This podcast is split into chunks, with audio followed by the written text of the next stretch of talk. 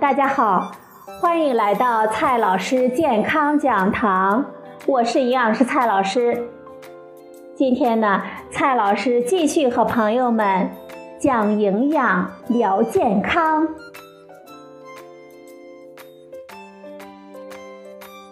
今天我们聊的话题是食物界那些奇妙的搭配有哪一些？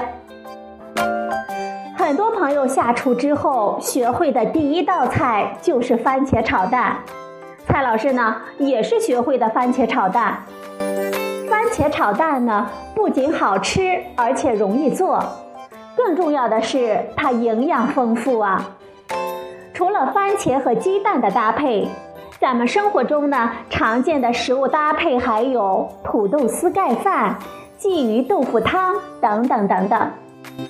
今天呢，咱们就来细细的聊一下食物界那些奇妙的搭配吧。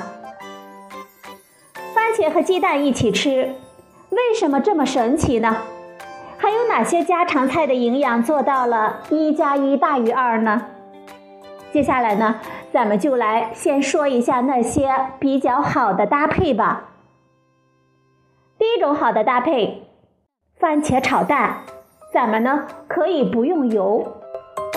作为一道国菜，番茄炒蛋不论是味道还是营养，都对得起这个称呼。番茄中含有番茄红素，而番茄红素呢是脂溶性的，加入油脂加热处理之后的番茄红素，比未加工的番茄红素呢更容易被我们消化吸收。番茄炒蛋这道菜啊。就巧妙地利用了鸡蛋中的脂肪，不仅营养丰富，在吸收上也能够起到相互促进的作用。同样的原理，番茄呢也可以搭配出番茄鱼、番茄牛肉等等美味。真是光想想啊，咱们就要多吃一碗米饭了。这样搭配下来，甚至可以完全不用额外放油。我们可以做成番茄蛋汤，也一样营养美味。第二种好的搭配，鱼头豆腐汤，这是我们补钙的良好的来源。豆腐中呢含有丰富的钙，某些富含脂肪的鱼类，比如说鲤鱼，它其中呢维生素 D 的含量是比较多的，两者搭配在一起。维生素 D 呢，能够促进钙在我们小肠内吸收，增强我们机体对钙的摄取和利用。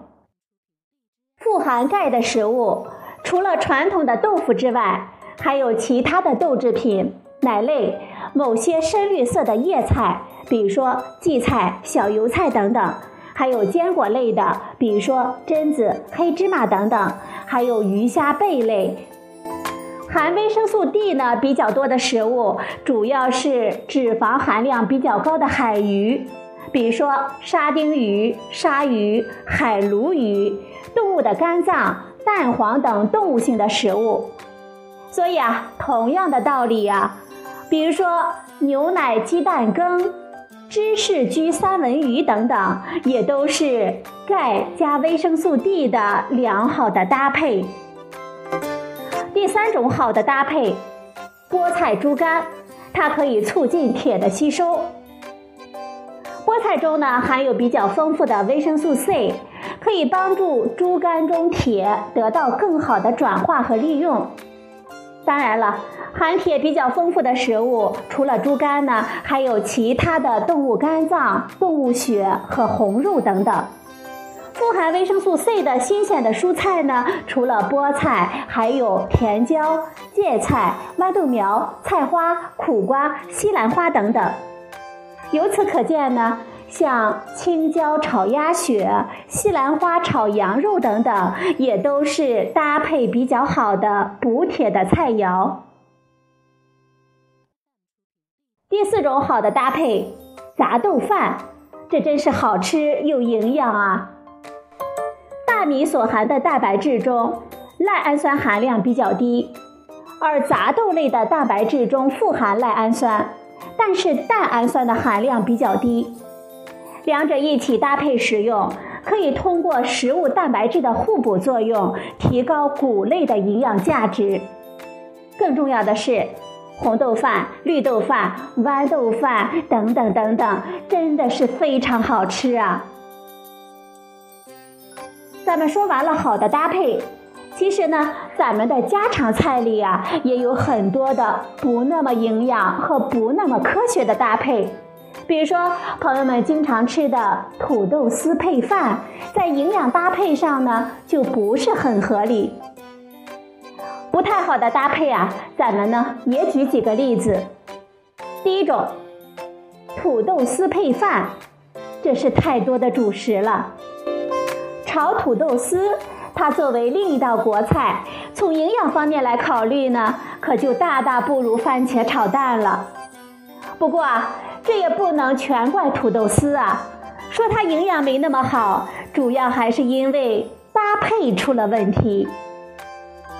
大多数人认为呢，土豆是一种蔬菜，不少朋友呢也喜欢吃白米饭的时候配一盘土豆丝，还有的朋友呢最喜欢的就是快手午餐土豆丝盖饭了。其实呢，这么吃啊，就相当于吃了两份主食。从碳水化合物的角度来考虑，土豆的碳水化合物的含量跟米饭很接近。从热量来看呢，一盘酸辣土豆丝，咱们按三百克来算，就含有三百六十五千卡的热量，就相当于两小碗米饭的能量了，每碗呢一百五十克。由此来说呀，土豆丝盖饭这种食物，咱们呢还是尽量避免吧。如果一餐中呢，我们吃了有土豆的菜，也要相应的减少主食的量啊。第二种不好的搭配，胡萝卜用油炒，油放的太多了。很多朋友呢都听说过胡萝卜必须炒着吃，胡萝卜生吃呢等于白吃这样的话。的确。胡萝卜中含有的贝塔胡萝卜素是脂溶性的，但其实呢，只要是进入小肠的食物里面含有脂肪，就可以帮助我们吸收贝塔胡萝卜素了。如果胡萝卜用很多的油来炒，一方面会增加多余油脂的摄入，不利于我们控制体重；另一方面呢，还可能造成营养的浪费。其实啊。胡萝卜最好的吃法就是，我们把胡萝卜蒸熟或者是煮熟，然后呢搭配肉蛋奶等荤菜一起吃。比如说早餐呢，咱们可以吃完蒸胡萝卜条，然后呢再喝一杯牛奶，或者呢吃一个鸡蛋。如果朋友们还是不放心，也可以参考番茄炒蛋的原理。让胡萝卜与有油脂的食物一起烹调，比如说胡萝卜炖羊肉、胡萝卜炒肉片儿、胡萝卜烧牛肉等等。第三种不好的搭配，蛋糕加奶茶，这是发胖的元凶啊！不少办公室一族呢，喜欢拿蛋糕加奶茶来当下午茶，这可是一对变胖的组合啊！因为不管是蛋糕还是奶茶，往往呢都有不少的糖和油。如果你对奶茶是情有独钟，我们建议呢尽量的选择一些用牛奶做的奶茶，而且呢不加或者是少加糖。当然了。用牛奶和红茶包来自制奶茶呢，也是不错的。至于蛋糕呢，建议尽量的避免配料表里出现氢化植物油、人造黄油、起酥油等等的词语，可以选择一些原味的芝士蛋糕等等。说了这么多啊。最好的下午茶呢，其实还是原味的坚果，比如说松子、榛子等等，还有新鲜的水果，比如说香蕉、苹果等等，还有水果干，比如说葡萄干、红枣等等。再加上纯的燕麦片以及可可含量比较高的黑巧克力等等，这些呢都是最好的下午茶了。也就是说啊，咱们还是尽量的选择新鲜的、天然的品种，避开高糖、高油、高盐的品种。最后啊，我们提醒朋友们一句：就算是再健康的下午茶，朋友们呢也不要贪嘴，不然啊，下一个胖的就是你了。第四个不好的搭配，白粥配咸菜，这样呢不养胃。有些朋友喜欢吃白粥配咸菜，认为呢非常养胃，其实呢。这样的搭配不仅不养胃，而且呢营养还不好。如果是胃肠功能正常的人群，长期喝白粥反而可能会让胃的消化功能变差。从营养的角度来看，白粥中缺乏优质的蛋白质，一些维生素、矿物质的含量呢也不高。长期喝白粥也不利于胃肠的健康。